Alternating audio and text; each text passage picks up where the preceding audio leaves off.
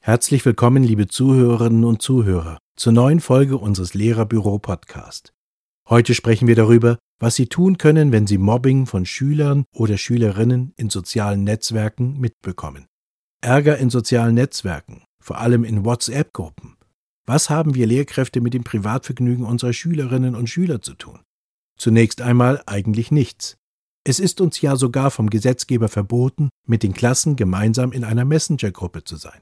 Kann man aber als Lehrkraft einfach auf den privaten Rahmen verweisen, wenn man etwas von Problemen in sozialen Netzwerken mitbekommt? Das ist ein Teil der Medienerziehung, die mit der stärkeren Nutzung der digitalen Medien immer wichtiger wird. Zu unterscheiden ist erst einmal, worum handelt es sich bei dem Vorfall. Handelt es sich um das klassische Cybermobbing? Sind die Jugendlichen Cybergrooming zum Opfer gefallen? Oder handelt es sich sogar um Sexting? Cybermobbing muss sicher nicht mehr erklärt werden. Es handelt sich um Schikanieren oder Diffamieren von Personen über das Internet. Anders sieht es sicher mit dem Begriff Cybergrooming aus. Grooming kommt aus dem Englischen und bedeutet anbahnen oder vorbereiten. Über das Internet wird etwas vorbereitet. Hier handelt es sich um die gezielte Kontaktaufnahme mit Kindern und Jugendlichen von Tätern, die sich so ihre Opfer über beispielsweise Instagram, Snapchat oder über die Chatfunktion von Spielen suchen. Die Kontakte gehen dann oft in den Messenger-Diensten weiter. Sexting ist die Kommunikation über sexuelle Themen per Messenger. Dieser oft unverbindliche Austausch zum sogenannten Dirty Talk kann jedoch schnell schiefgehen. Doch was können Sie als Lehrkraft in diesen besonderen Fällen tun? Oder sind Ihnen gänzlich die Hände gebunden? Gleich vorweg, auch Sie können etwas tun, müssen aber auch wichtige Punkte beachten. Hier erfahren Sie welche. Bei diesem Thema wird absichtlich von Tätern und Opfern gesprochen, da es sich bei allen Bereichen, die hier behandelt werden, um Straftaten handelt. Doch kommen wir zum ersten Tipp. Was können Sie bei Cybermobbing tun? Wenn es sich um das klassische Cybermobbing handelt, so ist der Handlungsspielraum am größten. Hier kommt das Handeln auf die Inhalte und die Jahrgangsstufe der Betroffenen an. Dieses Phänomen ist meist in den jüngeren Jahrgängen von Klasse 5 bis 7 zu beobachten. Oftmals hängt es damit zusammen, dass mit dem Wechsel in die weiterführende Schule das Smartphone angeschafft wird. Der Umgang wird mit den Kindern aber nicht geübt und man fühlt sich durch die physische Distanz irgendwie sicher und unbeobachtet. Bei jüngeren Schülerinnen und Schülern ist es wichtig, wenn man von einem Vorfall erfährt, zuerst mit dem Betroffenen einzeln zu sprechen. Sprechen Sie zuerst mit dem Opfer und fordern Sie es vor allem auf, über Screenshots die Beweise zu sichern. Dies sollten Sie in jedem der folgenden Fälle tun, egal um welche Form des Konflikts, des Problems es in den sozialen Netzwerken geht. Beweissicherung ist die erste wichtige Aktion für das Opfer.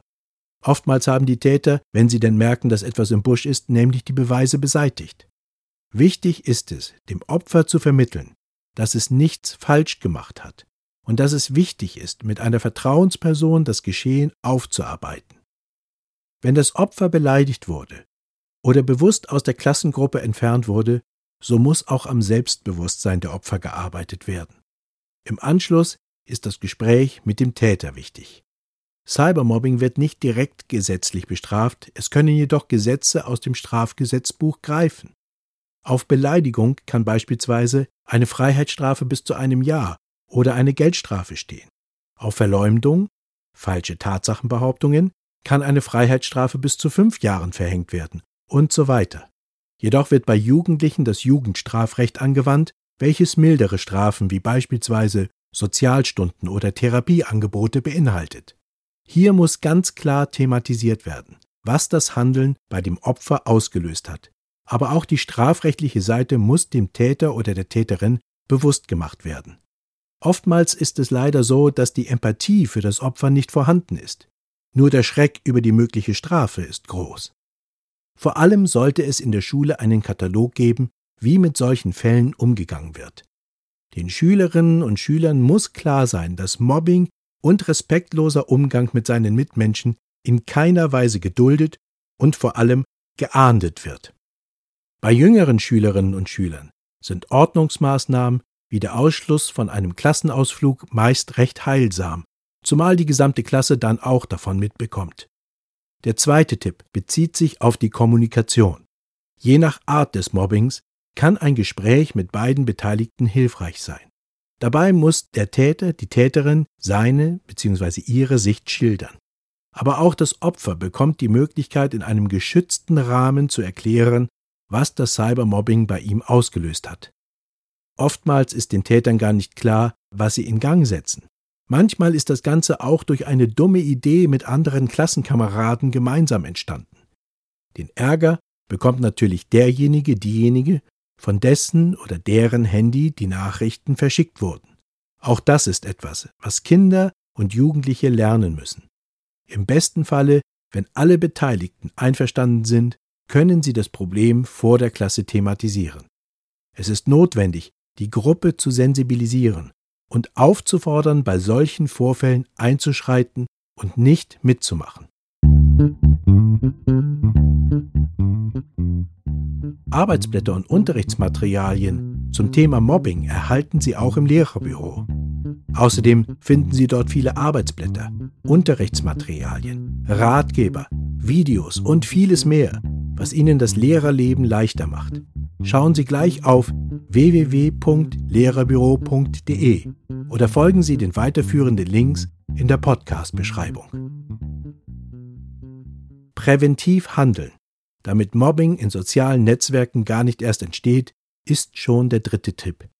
Denn nach oder auch vor so einem Fall muss präventiv gehandelt werden. Nur so kann verhindert werden, dass es möglichst nicht noch einmal vorkommt oder gar nicht erst entsteht. In Klassen, in denen das Klassenklima gut ist, gibt es solche Vorfälle selten. Meist gehen diese Konflikte immer von ein und derselben Person aus. Es kann hilfreich sein, die Mitarbeiter der Sozialarbeit an der Schule mit einzubeziehen. Als Tipp 4 empfehlen wir bei der Präventionsarbeit auch außerschulische Beratungsstellen mit ins Boot zu holen. Eine gute Idee ist die Peer Education der digitalen Helden. Hier werden Schülerinnen und Schüler zu Medienbegleitern und Beratern auch in Konfliktsituationen ausgebildet. Hierzu finden Sie einen aktuellen Podcast, den wir in der Beschreibung verlinken. Oftmals fällt es Schülerinnen und Schülern leichter, mit anderen Jugendlichen über das Geschehen zu sprechen. Ihnen ist es oft zu peinlich, Lehrkräfte oder Eltern darüber zu informieren, dass sie ausgeschlossen, gehänselt oder beleidigt werden. Weitere Beratungsstellen, an die sich Jugendliche wenden können, verlinken wir in der Beschreibung. Ebenso sind dort Informationen sowohl für Lehrkräfte und Eltern zu finden. Damit kommen wir schon zu Tipp 5. Bei den eingangs angesprochenen Bereichen Cyber Grooming und Sexting sind andere Maßnahmen notwendig. Wenn es beim Sexting dazu kommt, dass jemand aufgefordert wird, Nacktfotos zu senden und diese dann danach weiterverbreitet werden, handelt es sich um Pornografie. Ist der oder diejenige auf dem Foto auch noch jünger als 14 Jahre, so handelt es sich um Kinderpornografie. In solchen Fällen ist es unerlässlich, dass die Eltern vom Opfer einbezogen werden, und vor allem ist das ein Fall, der in die Hände der Polizei gehört. Hier sind die Profis gefragt, die tagtäglich mit solchen Fällen zu tun haben. Spielen Sie solche Fälle nicht herunter. Das Foto wurde zwar meist freiwillig verschickt, und das ist sicher keine gute Idee, passiert aber aus Unwissenheit. Das Verbreiten und der Besitz des Bildes ist jedoch eine Straftat. Sichern Sie, wenn möglich, das Handy, informieren Sie die Schulleitung und lassen Sie sich auf keinen Fall die Bilder als Beweissicherung schicken. Ihnen als Lehrkraft muss klar sein, dass der Besitz der Fotos eine Straftat ist. Auch bei Ihnen. Genau solche Fälle sind leider schon aufgetreten. Betroffene Kinder hatten ihren Eltern die Bilder zur Beweissicherung geschickt.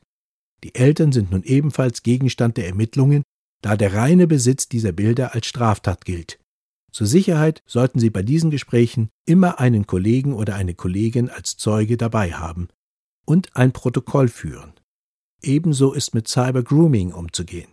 Hier gibt es keinen Handlungsspielraum, sondern die Polizei ist gefragt und die Eltern müssen einbezogen werden. Wichtig ist immer, den Jugendlichen kein schlechtes Gewissen zu machen. Dass etwas schiefgelaufen ist, merken sie selbst. Sie müssen darin bestärkt werden, dass es richtig war, etwas zu sagen. Hier muss klar sein, wer der Täter, die Täterin ist und dass diese Person falsch gehandelt hat. Diese müssen geschnappt werden, um weitere Straftaten zu verhindern. Das war Ihr Lehrerbüro-Podcast zum Thema Tipps gegen Mobbing in sozialen Netzwerken. Für weiterführende Links schauen Sie gleich in die Beschreibung. Diese Ausgabe wurde gesprochen von Peter Kühn mit einem Text von Babette Curtius-Beuster. Bis zum nächsten Mal. Ihr Lehrerbüro-Team.